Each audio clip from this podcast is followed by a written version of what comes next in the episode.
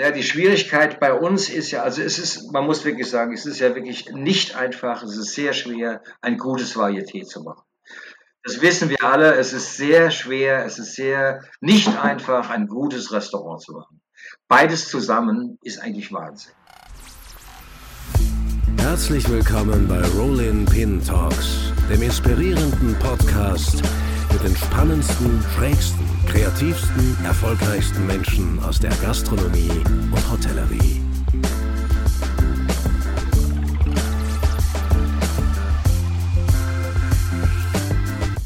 Ja, herzlich willkommen zu einer neuen Folge Rolling Pin Talks. Unser heutiger Gast ist kein geringer als der Godfather der Erlebnisgastronomie. Anfang der 1970er Jahre revolutionierte er zusammen mit Größen wie Eckhard Witzigmann die deutsche Gastronomie und war wesentlicher Wegbereiter des allseits gepriesenen deutschen Küchenwunders. Mit seinem legendären Restaurant Die Ente im Lehel schuf er in München der 70er Jahre einen schillernden Promi-Hotspot, um den sich bis heute eine Vielzahl an Mythen ranken. Er kochte auf den ausgelassensten Festen seiner Zeit für Präsidenten, für Bundeskanzler, für TV-Stars und wurde damit zu einem der ersten wirklichen Promi-Köche der Bundesrepublik. Seit über 30 Jahren zeigt er mit seinen bahnbrechenden Restauranttheatern, dass Kulinarik und Konfetti durchaus zusammengehören. Bestes Beispiel sein kultgewordenes Palazzo im Berliner Spiegelpalast, das seit über 15 Jahren jede Saison bis zu 30.000 Gäste besuchen. Ja, dieser Mann ist eine absolute Legende und eigentlich viel zu beschäftigt, um eine Stunde lang zu podcasten, aber für uns macht er eine Ausnahme. Ich freue mich sehr, ihn heute endlich als unseren Gast begrüßen zu dürfen. In diesem Sinne, herzlich willkommen, Hans-Peter Wodatz. Vielen Dank. Was für eine wunderbare Begrüßung. Äh, sie dauert ähm, etwas länger als sonst, muss man sagen. Ähm, man steht als jemand, der sie anmoderieren will, vor einer sehr schwierigen Aufgabe, finde ich. Warum? Es, es ist unheimlich dicht und viel, was sie in ihrem bisherigen Leben gemacht haben. Man hat das Gefühl, es, das Rad dreht sich ähm, in, bei ihrem unternehmerischen Drang doppelt so schnell wie beim Durchschnitt. Haben Sie das schon mal gehört oder ist das äh, eine Flause, die ich Ihnen jetzt zum ersten Mal in den Kopf setze? Naja, also 60 Jahre lang äh, Gastronomie, Hotellerie, äh, Gourmet-Theater, das ist natürlich eine ganze Menge und man lernt dort Millionen, muss man wirklich sagen, von Menschen kennen in diesen 60 Jahren. Mit vielen Standorten, wo wir mit unserem Zelt waren. Und da gibt es natürlich auch viele Gesch äh, Geschichten und viele Höhepunkte und viele äh, äh Negativpunkte. Das Leben ist eine Achterbahn, erst recht, wenn man sich äh, im Entertainment-Gewerbe äh, bedient. Ja, ja. Ähm, wenn man so will, finde ich, wenn man die Berichterstattung über sie liest, unterliegt die, die Geschichtsschreibung ähm, ihres bisherigen Tuns und Schaffens, finde ich persönlich ein wenig ein Missverständnis. Es wird in die Zeit vor ihrer Tätigkeit als Erlebnisgastronom in Anführungszeichen ähm, geteilt und in ihrer Zeit davor als, äh, sagen wir mal, äh, Sternekoch. Ich glaube, wir werden in diesem Gespräch schon noch feststellen, dass der Übergang viel fließender war, als es oft den Anschein hat. Aber als erste Frage, wann war Ihnen eigentlich klar, dass so dieses kathedralenartige, brave Essen, wie man es ein wenig klischeehaft vor allem von früheren Sterne-Restaurants kennt, irgendwie ein wenig zu wenig ist. Nun, ich war ja zwei Jahre bei Witzigmann äh, im Tantris, habe ich dann selbstständig gemacht, 75. Und 1976 ähm, kam André Heller mit Bernhard Paul, mit dem Zirkus Roncalli äh, nach München. Und abends um 22.30 Uhr, 23 Uhr kamen immer Gäste, die hatten Konfetti im Haar und kam eben äh, von der Roncalli-Veranstaltung. Mhm. Und da spürte ich und merkte ich ganz schnell, dass die erstens mal wahnsinnig gute Laune hatten, gut drauf waren und wenn man gute Laune hat und gut drauf ist, dann trinkt man auch die eine oder andere Flasche Champagner mehr oder die eine oder andere Flasche Wein. Und äh, da ist mir sehr schnell klar geworden, äh, dass wenn Menschen glücklich sind und äh, Lebensfreude haben, dass das für die Spitzengastronomie natürlich auch ganz wichtig ist. Ja. Und da ich ja wahnsinnig viel prominente Gäste äh, hatte bei mir in der Ente in München, also es gibt Tage, da waren an sechs verschiedenen Tischen äh, sechs verschiedene Top-Prominente. Ja, ja. ist da. Und, und wenn, wenn, wenn Menschen in einem Raum sind, die sie schätzen, mit Persönlichkeiten, dann sind die auch glücklich. Und so ja. hat sich das entwickelt. Und als ich dann nach Wiesbaden gezogen bin, mit der Ente in den Nassauer Hof und hatte äh, von den. Das war, das war vier Jahre später, 1979, richtig, im April? 79 und die Hoteleigentümer gaben mir zu dieser Zeit wahnsinnig viel Geld für meine Ideen zu verwirklichen, eben das Restaurant. Wir hatten in dem Restaurant, das ist ja immer noch eine wunderschöne Treppe. Das war dann meine Bühne. Ich hatte einen Entenkeller, wo es regionale Küche gab und ein Bistro mit einem Delikatessengeschäft. Und da fing es eigentlich dann erst richtig an.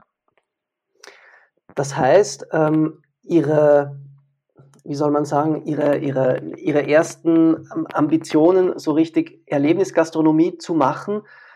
Das hat erst so richtig angefangen in Wiesbaden, also Ende der 70er, Anfang der 80er. Ende der 70er, 79, habe mich sehr daran beteiligt an diesem mittlerweile berühmten Wilhelmstraßenfest oder Theatrium. Mhm. Ich war äh, äh, der erste Gastronom, der äh, draußen vor meinem Restaurant, da war das Restaurant noch im Umbau, äh, einen Grill aufgestellt hat und Hummer vom Grill gemacht hat und Champagner ausgeschenkt hat. Das gab es zu dieser Zeit nicht. Und die Leute waren begeistert. Und im ersten Jahr waren es vielleicht 30 Gäste, im nächsten Jahr waren es schon 300. Und irgendwann hatten wir auf diesem Fest über 200.000 Besucher. Also die Menschen haben in dieser Zeit äh, gelächzt nach äh, nicht nur guter Küche und, und ja. äh, tollen Getränken, sondern eben auch nach äh, Unterhaltung, nach Artistik und äh, eben äh, guter Musik. Ja, ja. Das heißt, es war wirklich so ähm, im Rahmen dieses, dieses Straßenfestes, dass sie gemerkt haben, hoppla, da steckt ja noch extrem viel Potenzial ähm, in der Kombination Entertainment und Kulinarik, Essen, Gastronomie. Absolut. Und, und wir dürfen auch nicht vergessen, Anfang der 80er war es in unseren Spitzenrestaurants verdammt ruhig. Ja? Mhm. Die, die Lebensfreude, die wir jungen Köche kannten aus Frankreich, aus Italien, aus Spanien, die hatten die Deutschen nicht. Die Deutschen waren wie Wolfram Siebeck äh, mal geschrieben hat, die deutsche Zunge lernt laufen. Lernt laufen. Ja, ja und, und äh, diese, äh, diese, äh, ich sage jetzt mal, diese deutschen Gourmets, die wollten natürlich jetzt auch lernen und, und an, de, an den Tischen äh, waren sie alle kleine Restaurantkritiker, haben geschrieben. Gott sei Dank gab es noch keine Handys zur Zeit, mhm. dass man da Fotos gemacht hat. Aber es war einfach zu ruhig. Und ein Abend, das werde ich nie vergessen, da war es so ruhig, es war Totenstille, es waren nur äh, Ehepaare, die sich auch kaum was zu sagen hatten. Und äh, der deutsche Gourmet kam dann und, und, und sagte, der Wein ist zu warm und holte sein holte sein äh, Weinthermometer raus und dann kam unser Sommelier und sagte, nein, das kann nicht sein und steckte sein Weinthermometer rein und also wer will, wer will eigentlich doch Wein trinken, wenn da zwei oder drei Thermometer drin stecken? Das, das war die Zeit der deutschen Gourmets. Das war Mitte der 80er. Und dann bin ich mal ja. zu meinem Intendanten gegenüber, zum Hessischen Staatstheater und habe gesagt, gib mir doch zum Wochenende mal eine Opernsängerin, einen Opernsänger und einen Schauspieler. Und die möchten bitte beim Servieren mit dabei äh, äh, Unterhaltung machen. Und da war plötzlich Stimmung im Restaurant. Das Schweigen der Schlemmer war vorbei. das Schweigen der deutschen Schlemmer. Ja. ja. Ähm, ich habe aber äh, was Interessantes gelesen auch. Ähm, Sie haben ja ähm, äh, in, der, in der ersten Dependance äh, äh ihrer, Ihres Restaurants in München, das haben Sie 1975 eröffnet und haben da einen sehr schnellen Aufstieg erlebt, äh, weil da, ich glaube, Gunter Sachs, äh, der, der, der große Playboy seiner Zeit, wenn man so will, ähm, bei Ihnen zu Gast war. Das hat sich dann in der Haute Volée sehr schnell herumgesprochen äh, in München. Und da haben Sie dann mal äh, gesagt in einem Interview, ähm, dass viele, wenn man so will, kreative Inputs von Ihren Gästen gekommen sind. Die berühmten Maler, die bei Ihnen waren, haben gesagt, hey, das, was da an deiner Wand hängt, äh, das ist nichts, du musst da ordentliche Bilder hin äh, hinhängen. Äh, Karajan, der große Dirigent, hat gesagt, die Musik, die da im Hintergrund spielt, geht gar nicht. War, Stimmt. Wie, wie, relevant war denn das alles auch? Also auf was haben Sie da stark auf das aufbauen können auch?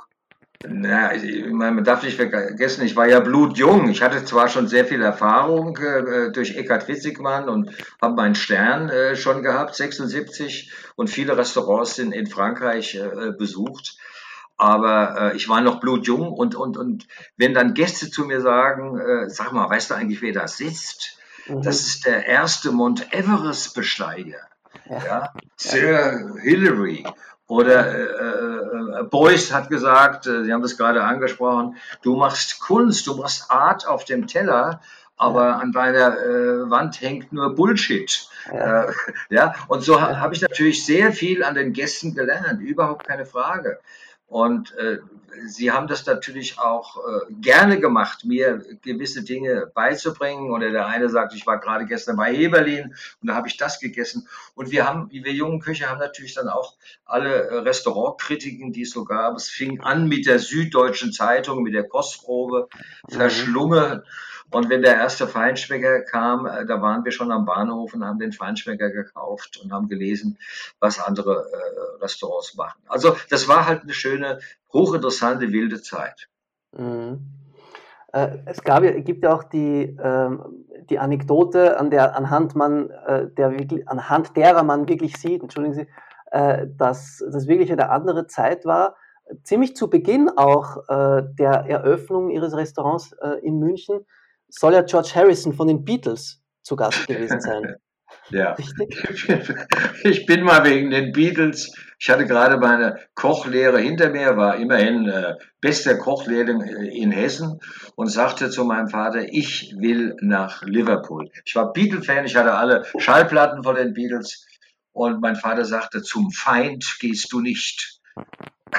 dann oh, bin ich. Ah ja, okay, ja. Zum Feind gehst du nicht. Die Kriegswehen noch, die äh, Nachkriegswehen. Ja, und ja. Äh, dann äh, bin ich aber eine Woche später, habe ich mal meine Koffer gepackt und bin nach Liverpool. Und da habe ich gemerkt, wie schwierig es ist, zu dieser Zeit auch als Deutscher, also You fucking Germans habe ich dann schon äh, öfters gehört. Bin dann in, im Süden gelandet, in England, äh, in Cornwall, Palmen am Strand, wunderschön. Äh, South Stephen, das war traumhaft. Und äh, als ich dann eröffnete, die Ente, saß eines Mittags George Harrison da. Das war natürlich die Sensation für Hans-Peter Rodertz. Das war ja für mich wichtiger als der Michelin-Stern. George Harrison in meinem Restaurant. Und dann kam ich, mit meiner, kam ich mit meiner großen Karte äh, an den Tisch und dann sagte er, I'm very sorry, I'm vegetarian. Und äh, ich, ich, wusste gar nicht, was es ist. Das ist äh, eine Schande. Ich wusste nicht, was er meint. Und Vegetarian. Und äh, raste dann in die Küche und dann rief ich meinen Küchen zu, Vegetarian, Vegetarian, was ist denn? Und einer rief dann, Gemüse, Gemüse, Gemüse. Und dann haben wir Vegetarian gekocht für George Harrison. Aber mit ihm ging das natürlich auch wieder aufwärts. Die ganze Presse hat darüber geschrieben, dass George Harrison in der Ente war. Und äh, wenn ein Prominenter happy ist, ein Prominenter, ein ganz großer Prominenter da ist, kommen alle Prominenten auch. Und war so er happy mit seinem vegetarischen Teller? War, ja, war, total, war total happy, ja, ja absolut. Ja. Aber wie ist, wie ist George Harrison überhaupt auf die Ente gekommen? Ich meine, es gab in, in, in München damals ja auch äh, viele andere Restaurants, in denen die Schickeria einkehren hätte können. Wie, wie ist er auf die Ente gekommen? Nur ich glaube, äh, oder es, es war auch so, es gab einen, einen, einen sehr äh, bekannten, äh, gibt es immer noch, äh, Michael Greta, einen Journalisten bei der Münchner Abendzeitung, der hat ihn im Grunde genommen äh, in die Ente gebracht, zum Mittagessen. Mhm. mhm. Ja.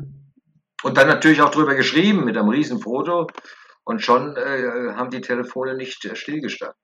Ja, es gab ja mehrere also in, so, in, in, in, verschiedenen Interviews hat man das Gefühl, ähm, gab so mehrere Punkte, an denen äh, sich die Ente sozusagen immer mehr etabliert hat. Also da waren, äh, wie Sie gesagt haben, die Besucher der Künstler, ähm, äh, dann der Michelin-Stern. Sehr oft liest man aber tatsächlich, dass es der erste Besuch von Gunter Sachs war. War das tatsächlich so? War das der Besuch von Gunter Sachs, der das richtig zum, zum zum Tragen gebracht hat?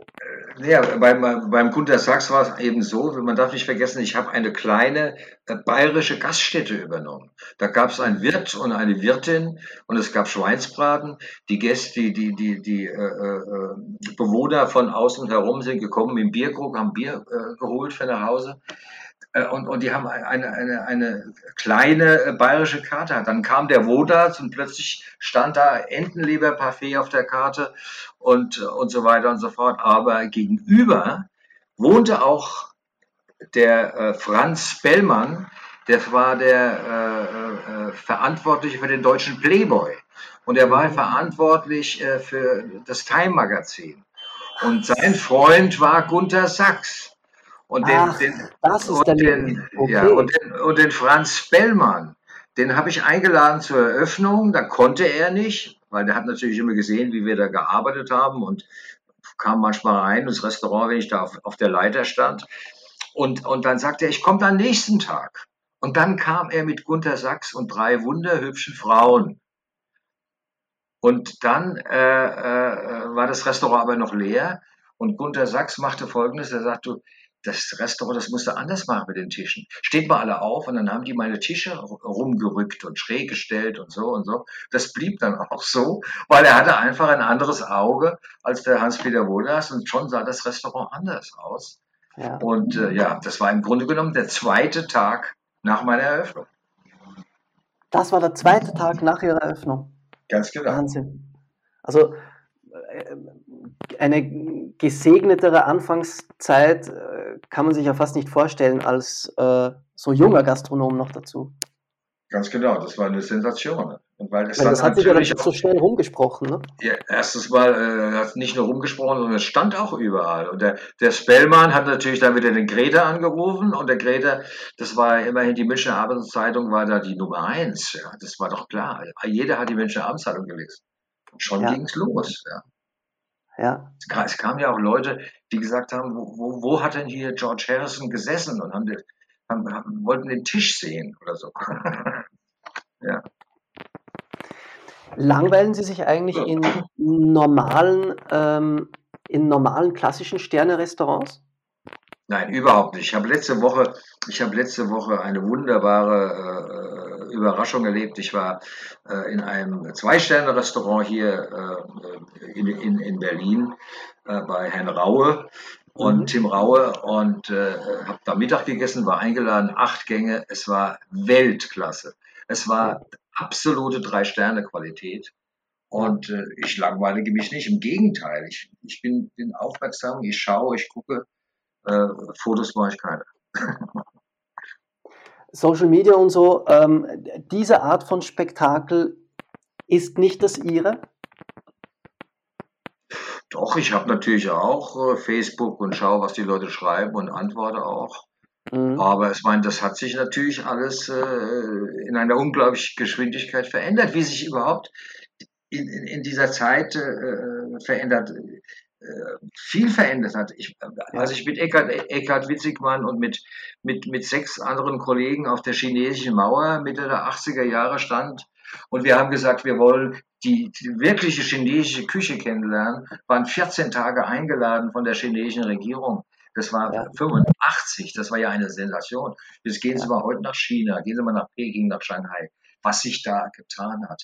Ich wurde eingeladen 1900, muss ich nochmal genau überlegen, wann das war, äh, Ende, Ende, äh, äh, Ende 75, da kam der Scheich von Abu Dhabi mit seiner mhm. ganzen Familie, mit wahnsinnig vielen Kindern, mit dem Vorstand der Bayerischen Vereinsbank und, und, und, zu mir geschlossene Gesellschaft. Wir haben natürlich auch vegetarisch gekocht. Dann ähm, viele Säfte, Fruchtsäfte. Und der sagt, ich will so ein Restaurant haben in Abu Dhabi. Sie mhm. müssen nach Abu Dhabi, also durch seinen Botschafter und Staatssekretär, die so dabei waren.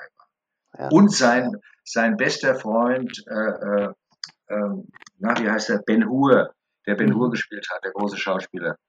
Mhm. Ach Gott, ich komme nicht drauf jetzt. Ja, ich gerade auch nicht. Charlton Heston. Gut, ja.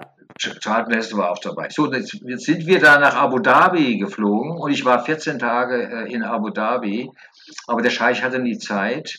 Äh, der war auf der Falkenjagd oder da oder die, aber jedenfalls war der Scheich nie da. Aber ich bekam jeden Tag ein Tageshonorar. Und dann kommt ein Telegramm von meiner Frau, hat mir noch Telegramme geschickt. Wir haben einen Michelin-Stern, du musst sofort zurück. Ich wurde wahnsinnig. Ich habe gesagt, ich muss zurück. Ich muss, nein, der Scheich, der Scheich, der Scheich. Auf jeden Fall, ich mache das jetzt ganz kurz. Wir haben dann mal gekocht. Ich habe dann gekocht im, im, im, im, im äh, Palast. Er hatte deutsche Gäste. Es war sensationell. Ich bekam eine Rolex-Uhr geschenkt und er wollte auf jeden Fall so ein Restaurant. Es ist dann nicht dazu gekommen. Ein halbes Jahr später habe ich meinen Küchenchef nochmal hingeschickt. Das ist auch wieder nicht dazu gekommen. Aber was ich nur sagen wollte, Abu Dhabi, da wurden nachts von Tausenden von Fremdarbeitern die Blumen gegossen. Gehen Sie mal heute nach Dubai, nach Abu Dhabi, was sich in dieser unglaublich kurzen Zeit dort getan ja, hat. Ja. Und das Gleiche ist äh, in, in, China. Ja. Vielleicht muss man auch gar nicht so weit ähm, äh, geografisch äh, so weit weg äh, blicken. Ich glaube oder wage auch zu behaupten, selbst in Deutschland, was sich da alles getan hat, da sind Sie ja äh, eine der besten äh, Ansp Ansprechpersonen dafür. Äh, als Sie damals Mitte der 70er äh, Jahre äh, mit Otto Koch und Eckhard Witzigmann und so weiter ähm, ja, antraten, die deutsche Gastronomie zu revolutionieren, da gab es ja noch nicht mal äh, frischen Thymian, geschweige denn Creme fraiche und, und Meeresfische es, es gab kaum was. Also die einzige Stadt, die so etwas hatte und das einzige Haus war Berlin, das KDW. Mhm. Und ich war, ich war im KDW in dieser sechsten äh, äh, Gourmet-Etage äh, 1971, weil ich ja zu den Olympischen Spielen ein Partyservice dann in, in, in München hatte. Da gab es die ersten Kiwis und da gab es die ersten Guaven und da gab es Kaviar und, und, und Amas. Also das war das Feinschmeckerparadies äh, par excellence.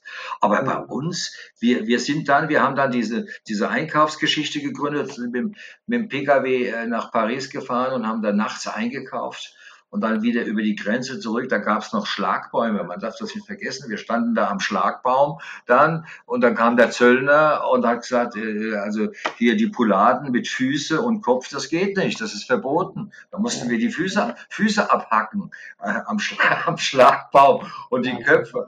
Ja, und äh, äh, daraus ist dann irgendwann mal der Ranger Express entstanden von Karl-Heinz Wolf, weil wir natürlich auch gespürt haben, wir, wir waren vier Restaurants, das Hotel für Jahreszeiten, das Tantris, das Otto Koch und die Ente. Und äh, dann kamen andere Kollegen, haben gesagt, dann bring uns doch auch bitte ein paar Pressfuladen mit oder Gänseleber oder das oder dieses. Und so mhm. sind dann diese Transporte, diese Gourmet-Transporte aus Frankreich äh, entstanden. Denn das war schon, schon eine ganz schwierige Zeit, die äh, Top-Produkte zu bekommen. Abgesehen ja. jetzt von, von, von frischen Kräutern und, und, und. Ja. Wie schwierig war das, diese Ware, diese Art von Küche äh, Mitte der 70er Jahre nach der Eröffnung Ihres Restaurants auch an, an den Mann äh, bzw. an die Frau zu bringen? Naja, die Gäste waren ja dann schon doch sehr interessiert, ja. Und wenn mhm. wir, äh, wenn ich jetzt mal Saint-Pierre hatte oder Loup de Mer, das war ja zu dieser Zeit auch was völlig Neues, überhaupt die Mittelmeerfische und so. Und dann haben die das natürlich schon probiert. Die waren schon interessiert und waren auch mhm. begeistert. Und dann hat sich das natürlich äh, immer weiterentwickelt. Wobei äh, ohne das Tantris, ohne Eckhard Witzigmann, ich sage ja immer, es gibt eine kulinarische Zeitrechnung äh, in Deutschland vor Witzigmann und eine nach Witzigmann. Mit Witzigmann hat alles angefangen. Und mhm. was man immer vergisst, es ist ja nicht nur die Küche, die er entwickelt hat, es ist ja auch die Tischkultur, es ist die Weinkultur. Es ist, also Witzigmann war eben die absolute Nummer eins und ohne ihn wären wir, glaube ich, heute nicht so weit. Ja, Sie haben auch äh, unter ihm im Tantris gearbeitet. Gar nicht so lange eigentlich. Äh, ich habe es jetzt gerade nicht vor mir.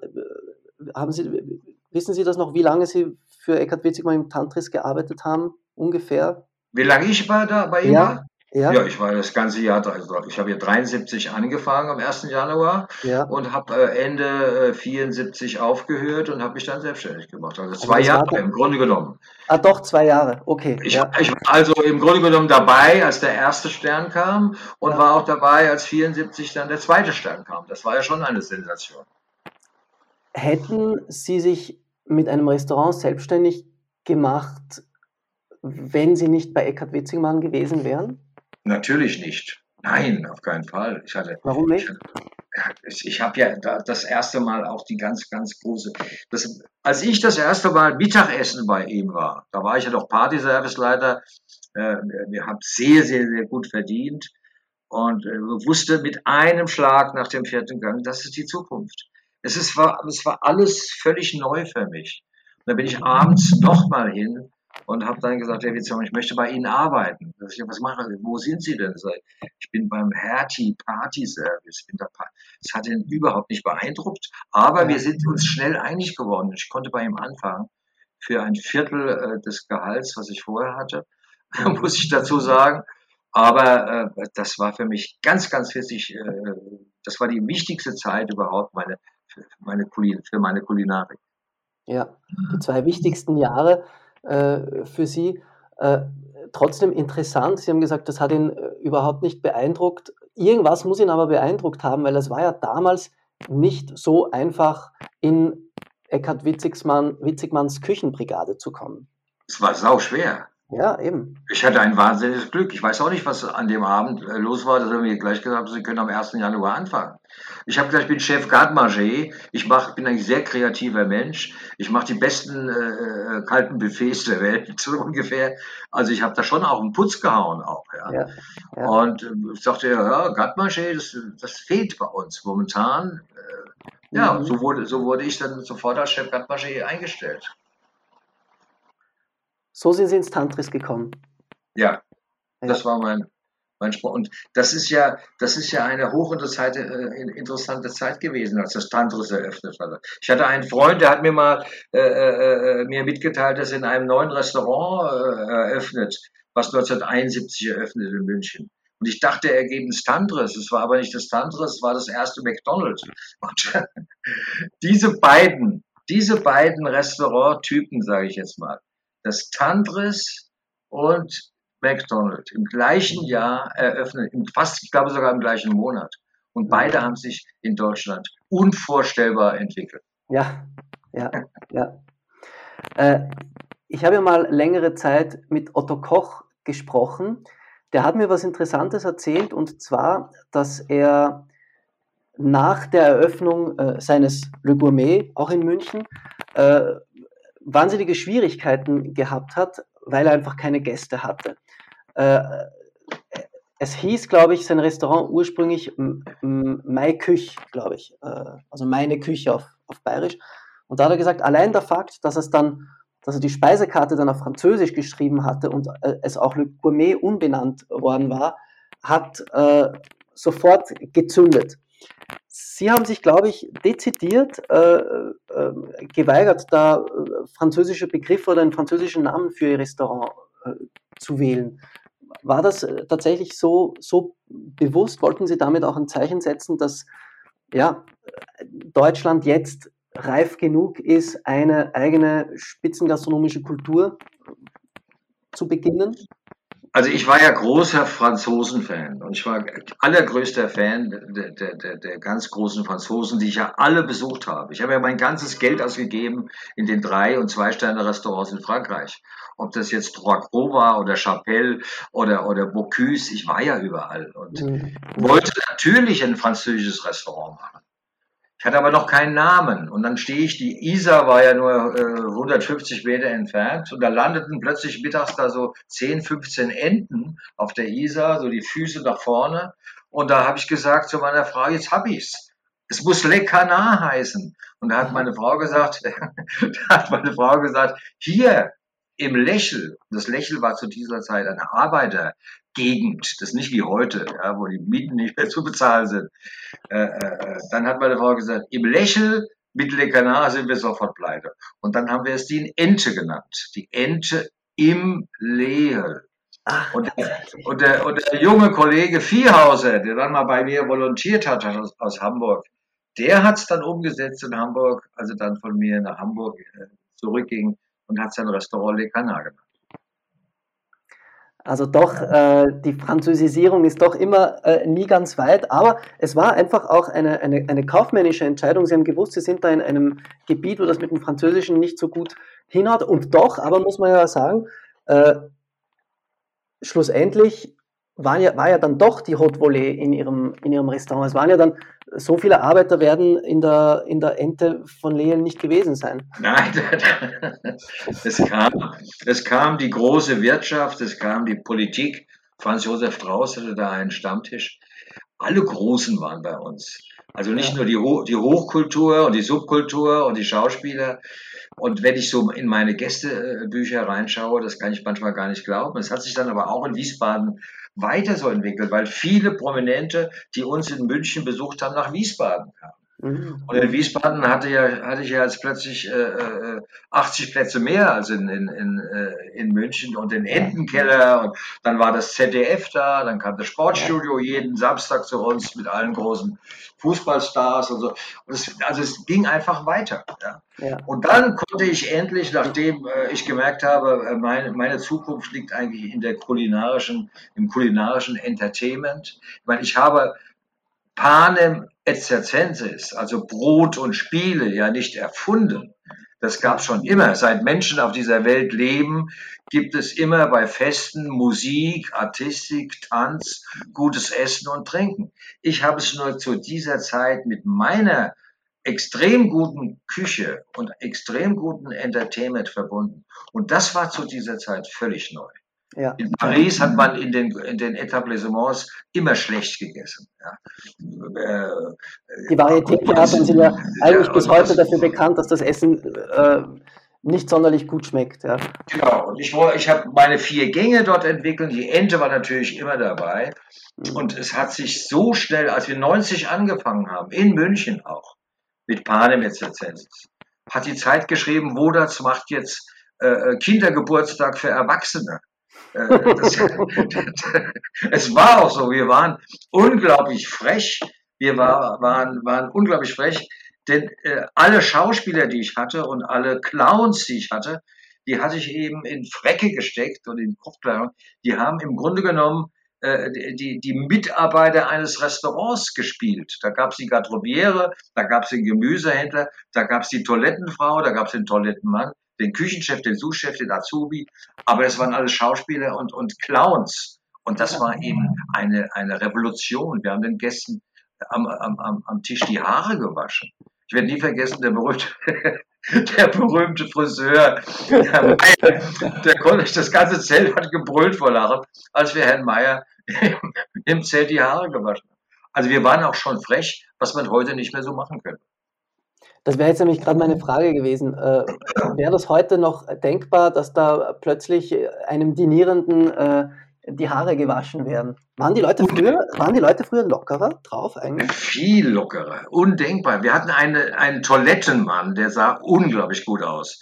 Der war 1,90 Meter groß, blanker Oberkörper, Fliege. Der stand in der Damentoilette, die Damen kamen rein. Dann sagte er nur mit seinem blanken Oberkörper und seiner Fliege, und so ein kurzes, kurzes weißes Höschen, kann ich irgendetwas für sie tun? Das hat schon gereicht. Die Frauen, die, die Frauen sind zurück an den Tisch und haben gesagt, Annemarie, du musst unbedingt auf die Toilette. Und bei, und bei den Männern. Heute würden Sie einen Shitstorm dafür ernten, Herr Woders. Bei den, bei den Männern, man kann sich das gar nicht mehr vorstellen, die standen beide an dem Becken. Und dann kam die Toilettenfrau von hinten und massierte den Rücken beim Pinkeln. Man muss sich das mal vorstellen. Das wäre heute undenkbar. Das war die Wahnsinn. Zeit anfangs von Panem etc. Und draußen waren natürlich Top-Artisten und natürlich auch Kabarettisten. Und äh, ja, das war schon der Anfang. Aber heute gibt es auf dieser Welt, ich weiß nicht, 100, 150 Spiegelzelte, äh, äh, Restauranttheater mit dem gleichen im Grunde genommen Konzept. Also äh, es hat sich entwickelt. Äh, leider konnte man sowas nicht äh, äh, schützen, sonst wäre ich heute Millionär. was ich das nicht stimmt. bin. Das stimmt. Ja. Ähm, sprechen wir doch noch ein wenig, wie das alles begonnen hat. Ähm, wie, weil das ist ja, da, Sie brauchen ja, dafür braucht man ja auch einen, einen, einen Partner, äh, dafür braucht es doch auch ein wenig Geld, so ein, so ein Zelt muss aufgestellt werden, solche Leute, Akrobaten, was auch immer, muss, müssen ja engagiert werden. Äh, wird das alles begonnen? Naja, es hat begonnen äh, dadurch, ich war engstens befreundet mit Bernhard Paul zu dieser Zeit. Ähm, ähm, Ein großer Zirkusdirektor seiner Zeit, Bernhard Paul. er, war, er, er war der Größte und ich war, war dann auch äh, mit Katharina Valente, waren wir beide Taufpaten äh, seiner, seiner ersten Tochter. Mhm. Und äh, Bernhard Paul hatte sich mit, mit André Heller verstritten. André Heller, der wahnsinnige Kreative, die beiden haben sich unglaublich zerstritten, waren also ause- auseinander, gab auch Prozesse. Und ich habe immer gesagt, Bernhard, so, ihr müsst euch wieder vertragen. Ihr seid zwei so tolle Menschen, so zwei kreative Leute. Immer wieder habe ich ihm das gesagt. Es ist mir gelungen, dass die beiden sich wieder vertragen. Das war dann äh, Ende der, äh, der 80er. Ich kochte ein, ein, ein, ein, ein Essen, äh, ein, ein, ein, alle, alle waren wieder glücklich zusammen, machte Wiener Schnitzel natürlich für die beiden und Kalbsbries und Morcheln und Trüffel. Und da ist dann die, äh, auch die Idee entstanden, wieder äh, die Zukunft der Varietés. Und es dauerte zwei Jahre und die beiden haben äh, das Varieté äh, Wintergarten äh, in Berlin eröffnet. Die beiden als die großen äh. Gastgeber. Genau. Ja. Und da Ja. war ich bei der Eröffnung natürlich und dann war auch äh, Siegfried und Roy da. Das war natürlich eine Sensation, dass ich auch mal Siegfried und Roy kennengelernt habe. Früher, Mhm. später war ich dann in der, in der Show in Vegas bei den beiden. Mhm. Ja. Und da auf diesem äh, Roncalli äh, Winterhof, wo alle Wagen waren, war in einer Halle ein, ein Spiegelzelt. Und da habe ich dieses Spiegelzelt das erste Mal gesehen. Und diese Spiegelzelte waren in den 20er Jahren, das waren die Diskotheken der 20er Jahren. Da wurde getanzt, da wurde mittags Kuchen gegessen äh, äh, und meistens eben in Holland oder in Belgien. Das war ja eine unglaubliche Statik, die die auch hatte, dass die da am Strand stehen können und den. So. Und so wurden, wurde plötzlich auch wieder so ein Spiegelzelt äh, ja, belebt. Und wir waren das erste Spiegelzelt, was äh, in München dann äh, auf die Reise ging. Und hier in Berlin gibt's noch eins, da gibt's äh, die Bar der Vernunft. Es ist auch eine wunderbare Atmosphäre. Mhm. Ja. Aber, aber kann man sich das so vorstellen, dass Sie an Bernhard Paul äh, äh, herangetreten sind und ihn gefragt haben, du stell mal ein Zelt zur Verfügung und die Infrastruktur, weil ich möchte da gerne Entertainment-Dinners oder äh, äh, äh, ähm, Verzehrtheater, wie Sie das mal genannt haben, machen. Genau. War das so? Ja, so einfach war das nicht. Er wollte sich ja nicht beteiligen, auch nicht am Risiko. Bernhard Paul war, war ja ein sehr, sehr vorsichtiger Mensch. Ich zahlte also für das Spiegelzelt natürlich äh, eine äh, saftige Miete, klar. Und äh, am Anfang war er sehr skeptisch mit, mit der Idee. Aber als es dann lief und als es dann äh, brechend voll war und die ganze Prominenz auch in München zu uns kam, ja, von, von, von, also da kam ja auch alles, von, von Jan Fröbe, und all- die ganzen Münchner kamen zu uns. Ja. Und, und dann äh, hat er schon gesagt, mein lieber Mann, du bist da auf eine äh, Goldader gestoßen. Mhm. Und ne- am nächsten Tag äh, hing am Spiegelzelt äh, das Roncalli-Zelt, äh, das Roncalli-Schild. Ja. Also er war am Anfang sehr zurückhaltend, klar, Ja. aber er hat, hat sich leider an den ähm, Kosten äh, nicht beteiligt. Ja. Das musste, musste ich alleine erwirtschaften. Ja. Ähm, das war jetzt, wir sprechen ja jetzt da äh, Anfang der 90er, richtig? Ende der 80er, Anfang der 90er. Richtig. Ja. Bis, bis, zwei, bis 92 äh, Panem et Circenses Mhm. und dann die neue Show äh, mit äh, dem wahnsinnig tollen Regisseur, der gerade äh, verstorben äh, ist, Franco Dragone. Äh, Mhm. der, hatte, der, der war der erste Regisseur der Show von Pomp, Duck and Circumstance in Mhm. Neuss bei Düsseldorf. Ja. Und dann war eigentlich äh, Pomp, Duck and Circumstance 10, 12 Jahre und jetzt bin ich 15 Jahre mit der Palazzo-Familie liiert. Ja. Wie hat sich dieses Business jetzt, ähm, auch die Art dieses ähm, Gastronomietheaters in den letzten, jetzt lassen Sie sich mal kurz rechnen, ja, in den letzten 30 Jahren äh, verändert? Naja, man darf eins nicht vergessen, ich habe natürlich Restauranttheater schon, schon äh, auch in der Ente gemacht. Ja. Die Großen sind ja auch bei mir also auf meiner, auf meiner äh, Restauranttreppe in der Ente aufgetreten. Astor Piazzolla, das war eine Sensation, dass Astor Piazzolla bei mir in Wahnsinn, der Ente ja. war. Wir hatten äh, den Harald Junke, der kam äh, ja fast alles halbe Jahr von, von Berlin. Wir hatten äh, die Mädchen, das Ballett vom Crazy Horse Paris, die da aufgeht. Das war schon eine Sensation in der Ente mhm. im Restaurant. Ja. Ja, Aber das war immer ein Abend oder, oder so.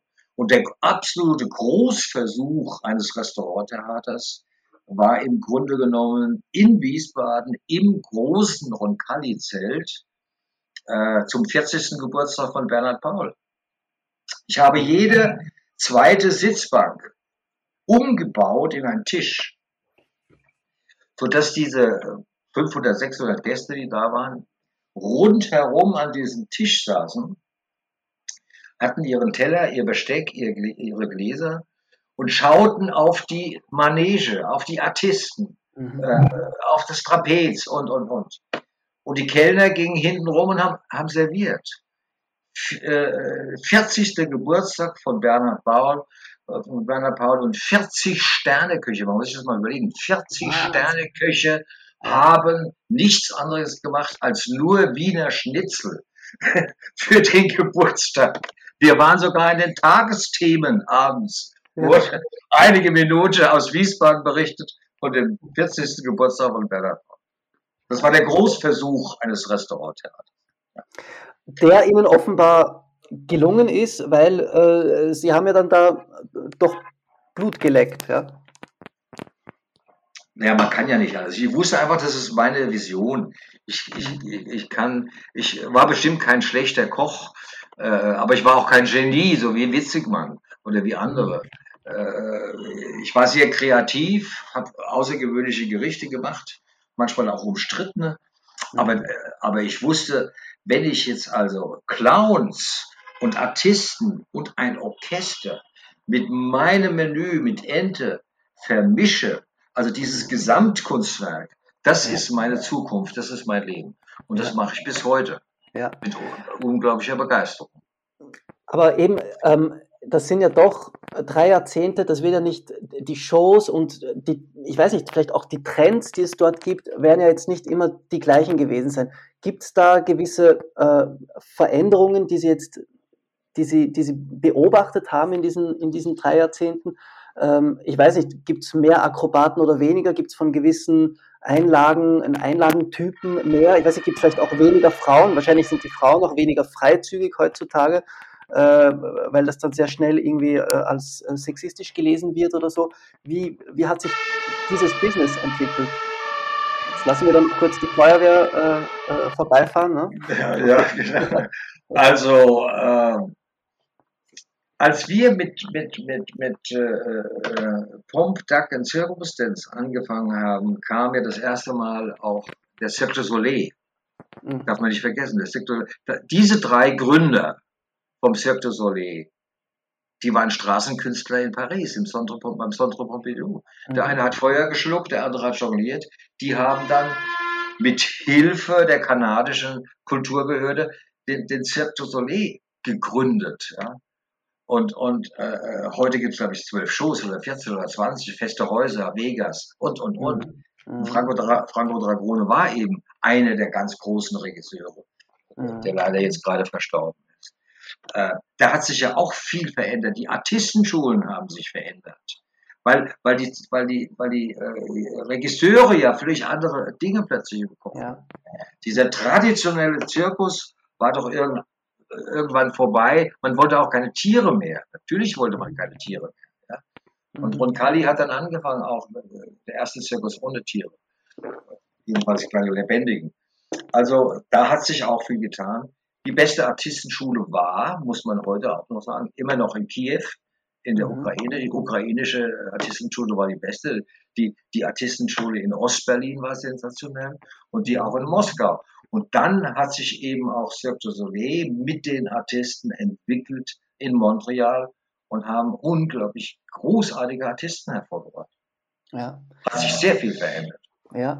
Wie hat sich ähm, oder hat es sich überhaupt und wenn ja, inwiefern kulinarisch verändert, was Sie jetzt zum Beispiel auch im, im Palazzo servieren? Gibt es da gewisse Dinge, die vor 20 Jahren noch sehr gut funktioniert haben und heute keine Chance? Naja, die Schwierigkeit bei uns ist ja, also es ist, man muss wirklich sagen, es ist ja wirklich nicht einfach, es ist sehr schwer, ein gutes Varieté zu machen. Ja. Das wissen wir alle, es ist sehr schwer, es ist sehr nicht einfach, ein gutes Restaurant zu machen. Ja. Beides zusammen ist eigentlich Wahnsinn. Ja, also Varieté und gutes Restaurant. Und jetzt auch noch 350 Leute zum gleichen Augenblick zu servieren. Ja, das kommt ja noch dazu. Wir machen zwar immer das gleiche Menü, also abgesehen, äh, äh dass wir heute äh, als ich angefangen habe, gab es noch keine Vegetarier bei uns und noch keine, keine Veganer und auch keine Unverträglichkeiten. Und überall wurde geraucht. Die Kinder hatten manchmal mehr zu tun, die Aschenbecher zu wechseln, als Wein nachzuschenken. Das hat sich ja alles verändert. Wir haben heute zwischen 20 und 30 Prozent der Gäste, die sagen, ich will vegetarisch, ich will vegan, ich habe eine Tomatenallergie, ich habe eine Fischallergie, ich habe das, dieses, jenes. Das ist natürlich dazugekommen und wir müssen eben zwischen den Gängen die Artisten auftreten lassen oder umgekehrt. Irgendwann kommt das Menü und das wird dann durchserviert für 350 Gäste. Das ist sau schwer. Ja. ja. Sau schwer war es ohnehin immer schon. Ist es in Zeiten wie diesen nicht noch schwerer geworden aufgrund des Fachkräftemangels oder spüren Sie das jetzt nicht so im, im, im Palazzo? Also bei uns hat sich, glaube ich, rumgesprochen, dass diese, eine Saison äh, dauert ja bei uns hier in Berlin äh, viereinhalb, fünf, fünf Monate, mhm. dass diese fünf Monate für viele junge Leute, die bei uns im Service sind oder an der Bar, einfach unvergesslich sind. Das ist die, eine der schönsten Zeiten in ihrem Leben. Diese fünf Monate Palazzo werden die nie vergessen, mit allem, was dazu äh, kommt. Gäste, Künstler, wir sind ja auch sehr international. Mhm. Also äh, vor, wir haben ja zweieinhalb Jahre nicht spielen können, leider. Aber vor drei Jahren saß noch der ukrainische Botschafter bei der Premiere und der russische Botschafter gegenüber, der israelische. Ja, heute, da muss man ja schon überlegen, äh, äh, wen, wir, wen man einlädt.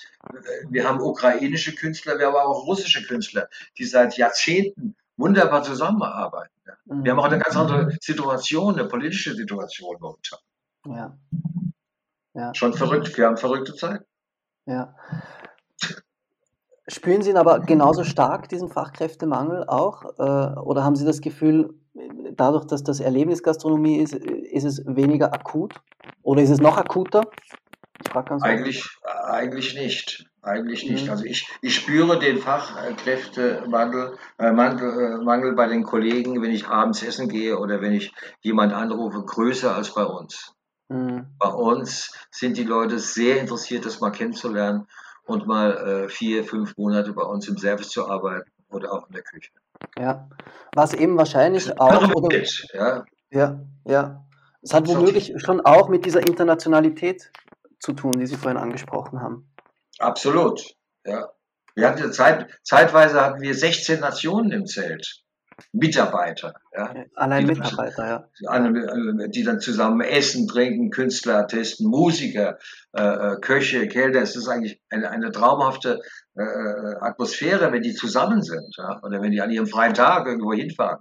Also ja. da entstehen unglaubliche äh, Freundschaften. Ich weiß nicht, ich glaube mittlerweile, wenn ich mich so zurückerinnere, sind bei uns bestimmt 30, 40, 50 Ehen äh, entstanden die sich da kennengelernt haben. Ja. Und doppelt so viele Kinder wahrscheinlich. Die Serviererin mit dem Koch oder, oder, oder, oder der Artist mit der Musikerin oder so. Also ja. das ist schon eine tolle Atmosphäre, eine Welt, die die Leute auch glücklich macht. Ja. Herr Wodat, Sie haben im Jahr 1980 geantwortet auf die Frage, äh, wie ein Restaurant im Jahr 2000 oder wie Ihr Restaurant im Jahr 2000 aussehen würde, folgendes geantwortet. Wenn ein Gast im Jahr 2000 bei mir eine Tomatensuppe bestellt, servieren meine Kellner in roten Jacken, das Restaurant erstrahlt in einem roten Licht und ein Künstler kommt an den Tisch und jongliert mit Tomaten. Das stimmt. Ja, das war, das war mal die, ich glaube, das war äh, jemand von der, von der Süddeutschen oder vom Spiegel, der mich gefragt hat, wie sieht Ihr Restaurant aus? Weil ich da, weil wir da das äh, Komitee 2000 gegründet haben ja. in, den, in den 70er Jahren. Äh, ja, genauso ist es geworden. Ja. es, es war so ein, ein wenig äh, äh, self-fulfilling prophecy, glaube ich, nennt man das auf Englisch. Äh, das ist wie von alleine in Erfüllung gegangen, also, als hätten Sie damals schon gewusst, wohin die Reise ging bei Ihnen. Ja, interessant. Habe ich noch nie so richtig drüber nachgedacht, aber stimmt. Wenn Sie jetzt, ja. ähm, wenn man Sie jetzt fragt, wie sieht Ihr Restaurant im Jahr 2042 aus, also wieder 20 Jahre später, was würden Sie, was würden Sie jetzt da antworten? Da muss ich Ihnen ganz ehrlich sagen, da würde mir momentan überhaupt nichts einfallen. Wirklich? Ja. Habe ich auch noch nie drüber nachgedacht. Will ich aber jetzt machen. Ja. ja. Das heißt, wir, wir, wir warten noch auf eine Antwort. Also wir, was wir haben, ich meine, das, das war, war, ja auch so eine Entwicklung, äh, so eine Entwicklung, deswegen habe ich vorhin das angesprochen mit der chinesischen Küche, äh, äh, dass wir Köche gemerkt haben, beziehungsweise als ich bei Eckhard Witzig mal im, im Aubergine war, da hatte er ja schon drei Sterne, da mhm. sagte Eckhard mal abends beim Glas Champagner, Hans-Peter, wir müssen uns auch wahrscheinlich in der Zukunft euroasiatisch orientieren. Mhm. Das, das war, das, das, deswegen ist überhaupt dann die Reise zustande gekommen, weil das hat mich, hat mir, habe hab ich nicht vergessen, Euro-asiatisch. Das ist ja, das war ja noch Jahrzehnte vor dem Hype um die Fusion. Natürlich, natürlich. Ja. Und wenn ich heute hier in Berlin nur in die Kantstraße schaue, ja, da gibt es 25 asiatische Restaurants. Ja. Und, und mein Freund Duck, äh, vom 893, der kocht wie ein 20 Gott. davon circa. So ist unvorstellbar. Ja. ja. Aber auch überhaupt in Berlin, auch im Osten, überall. Äh, mhm. Also das, das, das und, und Sushi. Als ich das erste Mal in, in, in Tokio war, das war, wann war das? Das war äh, ja, Ende, der, Ende der 70er. War ich in Tokio, kam zurück und gesagt, ihr könnt euch das nicht vorstellen, die, die, die Japaner essen rohen Fisch. Ja, äh, äh, und dann kam Siebeck. dann habe ich gesagt, Herr Siebeck, die Japaner essen rohen Fisch, das ist unglaublich, was ich da gesehen habe in Tokio. Ich sagte, das wird, nicht, das wird nicht mehr lange dauern. Und genau so war es dann. Die japanische Bank hat in, in, in, in Frankfurt gebaut und in Düsseldorf und unten kam Sushi-Laden rein. Ja. Heute finden Sie an jeder Straßenecke Sushi. In jedem Laden. In jeder Stadt. Äh, bei Edeka finden ja. Sie genauso Sushi wie auf dem Hauptbahnhof. Also das ist schon eine unglaubliche asiatische Entwicklung. Und da war Eckert auch der Erste, der gesagt hat, wir müssen uns wahrscheinlich euroasiatisch orientieren. Ja. Mhm. Haben Sie das dann aber jemals äh, wirklich auch gemacht? Ich? Ja. Nee, wir haben es gar nicht gemacht. Wir kamen nach 14 Tagen äh, äh, Shanghai, Kanton und Peking zurück und haben gemerkt, es ist noch nicht die Zeit für uns. Mhm. Wir haben ah, uns, das, war einfach, das war noch zu früh. Wir waren zu früh. Wir haben uns in, ja. in, in, in, unseren Küchen noch nicht asiatisch orientiert. Mhm. Mhm. Das hat ein paar Jahre gedauert. Ja, ja. Wenn nicht vielleicht noch ein, zwei Jahrzehnte. Das ja. hat er dann tatsächlich erst viel später angefangen. Er wurde jetzt ja mal gesagt, ich bin ein sehr kreativer Mensch. Das heißt, es gibt auch immer mal wieder Dinge, die schief gehen. Jetzt rückblickend betrachtet, wo würden Sie sagen, das ist schief gegangen in Ihrer Karriere? Oh, da gibt es eine ganze Menge. Tatsächlich? Muss ich erstmal einen Schluck Wasser nehmen. also es, war, es war mit Sicherheit ein großer, großer Fehler, mit dem falschen Partner nach Amerika zu gehen. Ich glaube, also Mitte der 90er äh, haben Sie versucht, mit, dem, äh, mit, mit Ihrem äh, Zirkusrestaurant auf Tournee zu gehen, richtig in die Staaten. Ja, waren wir. Also wir waren äh, in Deutschland waren wir, wir waren auch in Barcelona, wir waren in, in, in, in Venedig, wir waren in Mailand, wir, wir hatten schon tolle, in Deutschland überall. Mhm. Und dann kam äh, ein Partner und gesagt, das, das muss nach New York, das muss an den Broadway. Ihr, das hat mir keine Ruhe mehr gelassen. Natürlich sind wir dann dahin. mit unseren Seekontainern und ja, und New York war ein Riesenerfolg. Wir waren, wir waren äh, äh, in dem Gebiet Hell's Kitchen, das hat auch noch, noch gepasst zu uns, Hell's Kitchen. Aber dann der Sprung nach Atlanta zu den Olympischen Spielen war ein Riesenfehler. Der, der äh, Partner hat uns dann im Stich gelassen und dann bin ich, zu, bin ich zurück äh, mit meinen beiden Koffern, mit äh, einem Haufen Seekontainer rüber, mit zwei Koffern zurück. Und jetzt gibt es eine, äh, eine Begegnung. Wenn ich die nicht gehabt hätte, glaube ich, äh, hätte sich das dann gar nicht mehr so äh, entwickelt. Ich stehe mit diesen beiden Koffern fertig, äh, psychisch, seelisch am Ende und fliege zurück nach Deutschland. Mhm. pleite. Ja? Und da kommen mir zu den Paralympics äh, vier, fünf, sechs Rollstuhlfahrer entgegen, mit Fahne schwingend und singend und tanzen mit ihren Rollstühlen um mich herum. Und de, in dem Moment habe ich gedacht, Mensch, du bist gesund, du hast zwei Beine, stehst da, du fliegst jetzt zurück und fängst wieder von vorne an. Und ich bin kaum in Deutschland, ich glaube zwei Tage später, ruft Guy La Liberté, der Eigentümer von Cirque du Soleil, an und sagt, Hans-Peter, du hast uns geholfen, nach Deutschland zu kommen, jetzt helfen wir dir. Wir steigen sofort ein, wir machen gemeinsam ein neues Unternehmen und im Vierteljahr starten wir neu mit Promtag und Service. Also größter Tiefpunkt und dann ging es wieder nach oben. Und das habe ich einige Male erlebt. So wie ich vorhin sagte, Achterbahn des Lebens. Ja. Und, und wer, wer, wer sehr äh, kreativ ist und sehr überkreativ ist und äh, der macht dann eben äh, ich will mal sagen, auch manchmal mehr Fehler, als wenn man nicht so viel macht. Ja, ja. ja. Aber wer kreativ ist, hat auch äh, Chancen, neben allen Fehlern ähm, vieles richtig zu machen. Natürlich. Aber meine, ich werde im nächsten Jahr 75. Mhm.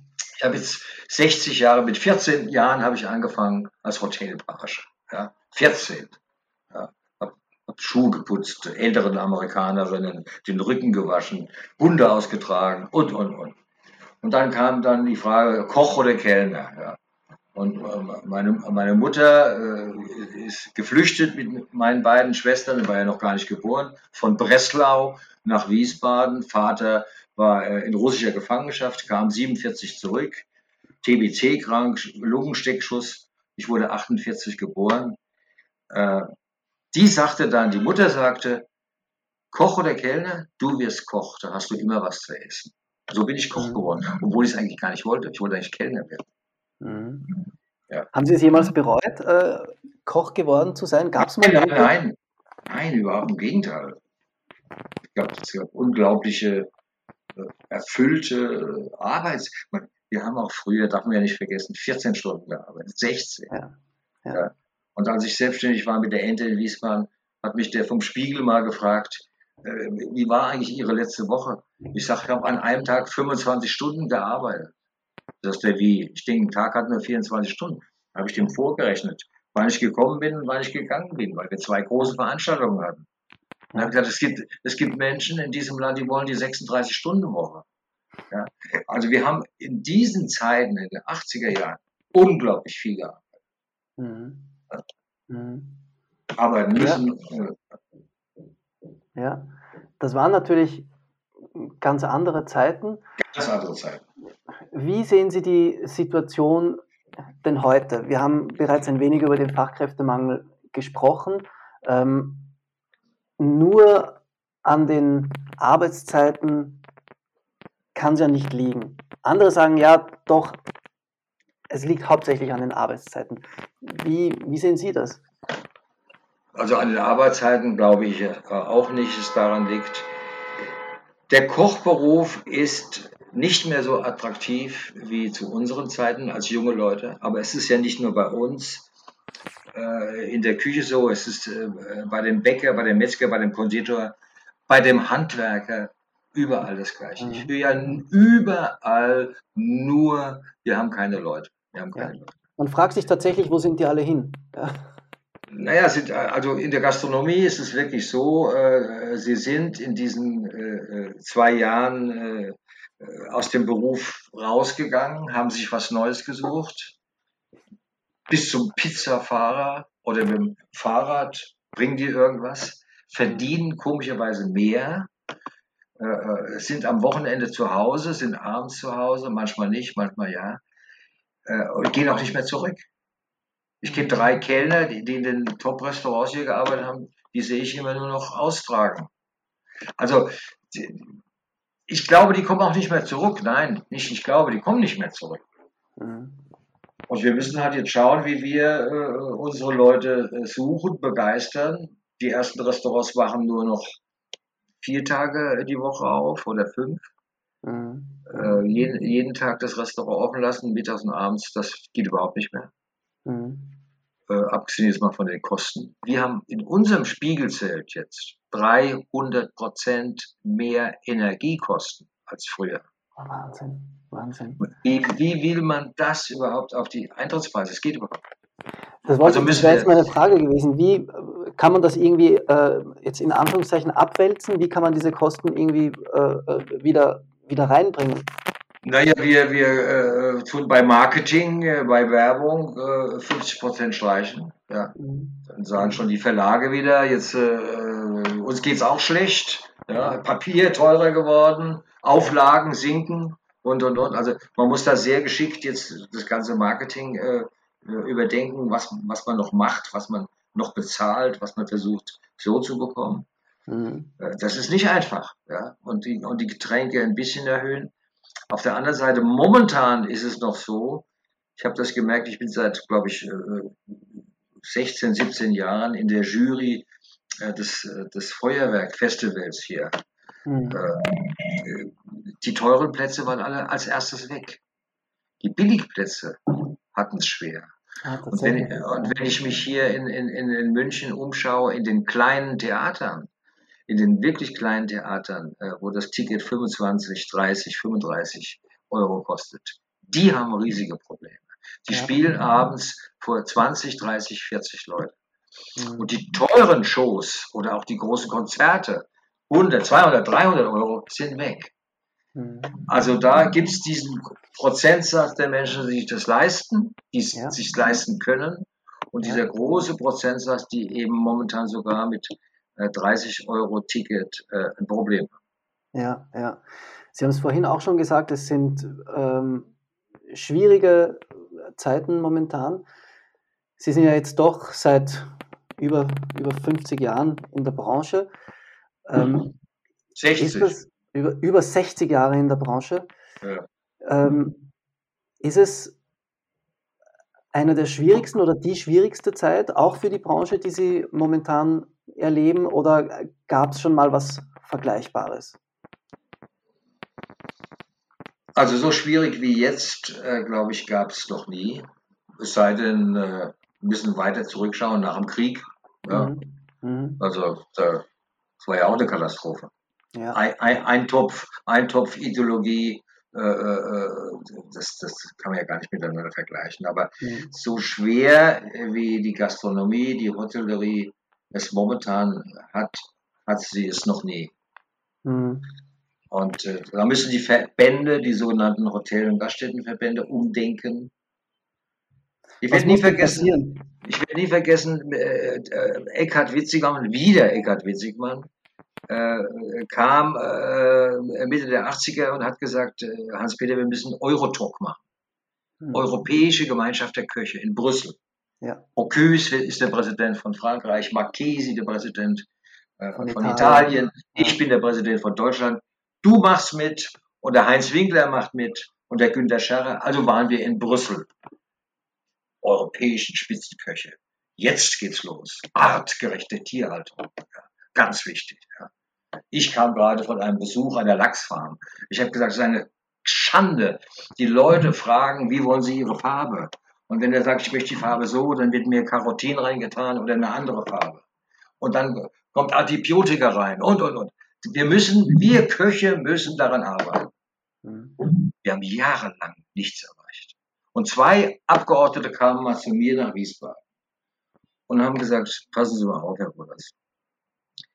Wir kommen gerne zu euch, zahlen eure überteuerten Weine, aber lasst uns bitte mit so einem Scheiß in Brüssel zufrieden. Das war, das war die Stimmung. Ja. Heute sieht es anders aus. Hat auch seine Zeit gebracht. Mhm. Ja. Bitte der 80er artgerechte Tierhaltung. Ja. Tiertransport hat kein Mensch interessiert. Ja. Lachs. Was machen die da? Karotin, das Fressen. Also ja. heute ist das, sieht das ganz anders aus. Also es gibt Und, auch ein paar Dinge, die offenbar sich gut entwickelt haben. Es ist nicht alles so viel schlechter als früher, aber es sind schwierige Zeiten. Was muss denn Es sind schwierige Zeiten, aber, hm. aber jede Zeit hat seine Zeit. Ja. Keine Frage. Ja. Was muss denn passieren oder hätten Sie äh, Ideen oder Anliegen, was passieren muss, damit es der Gastronomie besser geht, damit die Gastronomie ein wenig aus dieser sehr prekären Lage hinaus wieder herauskommt? Also so schlecht geht es der Gastronomie ja auch nicht. Schauen Sie, ich bin in Berlin. Als ich das erste Mal in Berlin war, 71, und es war irgendwie mit Eckhard Witzigmann, als der, als der, als der Metre zwei Sterne bekam, saßen wir bei Metre im Restaurant. Da war die Mauer natürlich noch da. Da saßen nur französische Offiziere in Uniform. Da war nicht ein einziger Berliner da. Mhm. Heute Berlin ist mittlerweile eine der interessantesten Städte in der Welt kulinarisch. Ja. Wir haben nicht nur die, die meisten Michelin-Sterne, wir haben auch in der zweiten und in der dritten, beim Fußball würde man sagen, der zweiten Bundesliga, dritte Bundesliga, hervorragende Restaurants. Die Entwicklung ist in Berlin sensationell. Ja. Wir sind, meine ich, in Berlin momentan vor Paris, vor London, vor Amsterdam. Ja. Die interessanteste Küche in Europa ist in Berlin. Ja. Das war auch der Grund, warum Eckhard Witzigmann ja seinen 80. Geburtstag dezidiert in Berlin gefeiert hat. Äh, genau. Letztes Jahr, glaube ich. Ja. ja. Das habe ich mit organisiert in, in der Königlichen Porzellanmanufaktur. Mhm. Und wir haben ihn mit 800 Leute gefeiert. Das war eines der schönsten Feste, die äh, in Berlin stattgefunden haben. Und traumhafte, sensationelle Laudatien. Der Reinhold Messner hatte ein toller Lausatier und der Chef von Gummio. Also es war ja auch alles, was Rang und Namen hatte, da. Und, ja. und Eckert war glücklich und das hat er auch verdient. Ja, ja. Herr Wodatz, was sind Ihre Zukunftspläne? Gibt es, äh, gibt es äh, neue Projekte? Äh, wie sieht es aus ähm, äh, generell?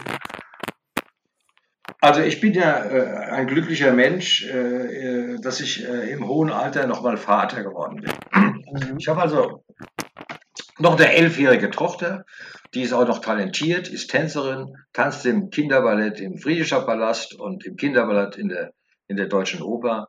Und dann geht sie nochmal einen Tag zum, äh, zum Kickboxen. Also mein Leben hat sich insofern verändert, weil ich jetzt das erste Mal Familie habe, ein Kind habe die kriegen meine ganze Liebe und mein Herz und, und, und äh, mein Schaffen. Ich bin glücklich mit Palazzo, aber vielleicht machen wir noch mal hier in Berlin etwas Spektakuläres. Auf der anderen Seite werde ich immer wieder angefragt, verschiedene Veranstaltungen zu organisieren. Konnten wir in den letzten zwei Jahren nicht, wurde alles abgesagt, kommt aber wieder und äh, bin eigentlich in der momentanen Situation sehr happy und glücklich. Ja, und schreibe an mein Buch. Ja. Sie schreiben an ein Buch. Oh, schreibe ein Buch. Das sagen Sie so en passant. Gut, also es wird ein Buch von Hans-Peter Wodatz geben, eine Autobiografie. Die Geschichte des Lebens. Die das Geschichte des Lebens von HPW. Und es ist, äh, es ist spannend wie ein Krimi. Ja, das glaube ich. Aber ja. es wird wahrscheinlich nur ein, zwei, drei äh, äh, äh Rezepturen drin äh, sein. Es wird viele, viele, viele Geschichten sein und eben auch äh, ja, au außergewöhnliche Geschichten.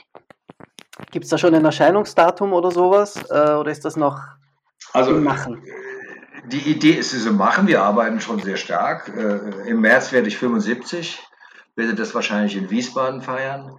Und im nächsten Jahr erscheint das Buch und im nächsten Jahr erscheint auch äh, der Dokumentarfilm über Hans-Peter Wohlers, die auch schon zwei, drei Jahre drehen. Und das kommt dann alles, kommt dann alles zusammen. Ah, toll. Also es gibt äh, trotz allem noch einige Dinge, auf die man sich auch in Zeiten wie diesen freuen kann. ja, Unbedingt. Die Sie jetzt gerade äh, bewiesen haben. Lieber Hans-Peter Wodatz, ich bedanke mich ganz, ganz herzlich für dieses wunderbare Gespräch mit Ihnen. Ich bedanke mich. kleine Zeitreise auch äh, mit Ihnen äh, ins, äh, ins, ins Varieté-Theater, äh, in, ins München der 70er Jahre, ins Wiesbaden der 80er und 90er Jahre, ins Berlin von heute. Ich sage bis bald. Sie müssen mir natürlich auch versprechen, mal nach Berlin zu kommen, in die Hauptstadt und sich unsere neue Show anzuschauen. Das verspreche ich Ihnen äh, hiermit verbindlichst. Ja? Wunderbar, schön. Gut, ich danke Ihnen ganz herzlich, Herr Wodatz, und in diesem Sinne wirklich bis bald. Alles Gute. Ja. Und nicht so danke. schwarz sehen mit der Gastronomie. Wir Ach. leben. Wir leben ja. noch. Ich glaube, ja, wir leben noch. Ich glaube, das ist ganz, ganz wichtig, dass man das tatsächlich auch immer wieder mal sagt. Äh, nicht, dass man sich da auch medial zu, zu sehr einlullen lässt. Es sind schwierige Zeiten, aber die Gastronomie und das gastronomische Geschehen war noch nie so gut und auf so, auf, auf so einem Level. Absolut. Das darf man nie ja, vergessen. Absolut. Ja. Und da hat ein großer Teil auch äh, Schuld oder äh, ist daran beteiligt, eines der besten deutschsprachigen kulinarischen Kulturmagazine, nämlich Rolling Pin. Die machten, machen einen hervorragenden Job und für uns Gastronomen sowieso. Also danke. Und das sagt Hans-Peter Wohlatz, meine Damen und Herren. In diesem Sinne, tschüss.